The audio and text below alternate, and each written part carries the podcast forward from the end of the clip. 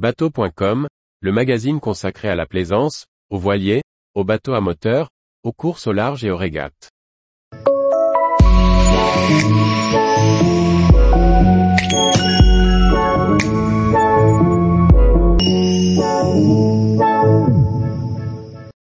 Trimaran SVR, Lazartigue, les premières images du trimaran modifié.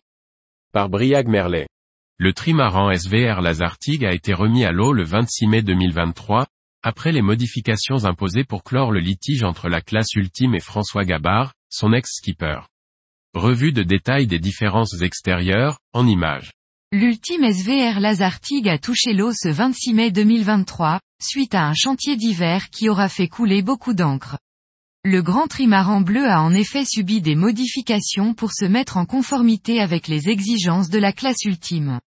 Cette mise à l'eau et l'obtention, que tout le milieu de la course au large espère rapide, du certificat de jauge devrait marquer la fin de la triste saga judiciaire entre l'équipe du skipper historique du bateau, François Gabard, et la classe ultime, concernant sa conformité. Cette remise à l'eau marque également le changement effectif de skipper, Tom Laperche succédant à François Gabard à la barre du trimaran. Les parties en cause avaient déjà expliqué le contenu général des modifications prévues du bateau. Pour une meilleure visibilité du skipper en navigation, y compris au poste de réglage des voiles, les colonnes de winch devaient être rehaussées et les bulles permettant de surveiller le plan d'eau amélioré. On constate sur les images extérieures que la géométrie de ces dernières a en effet été modifiée. Le deuxième poste, en arrière du barreur, qui correspond à la position du régleur de voile, dispose désormais d'une bulle rehaussée, avec des faces transparentes de part et d'autre.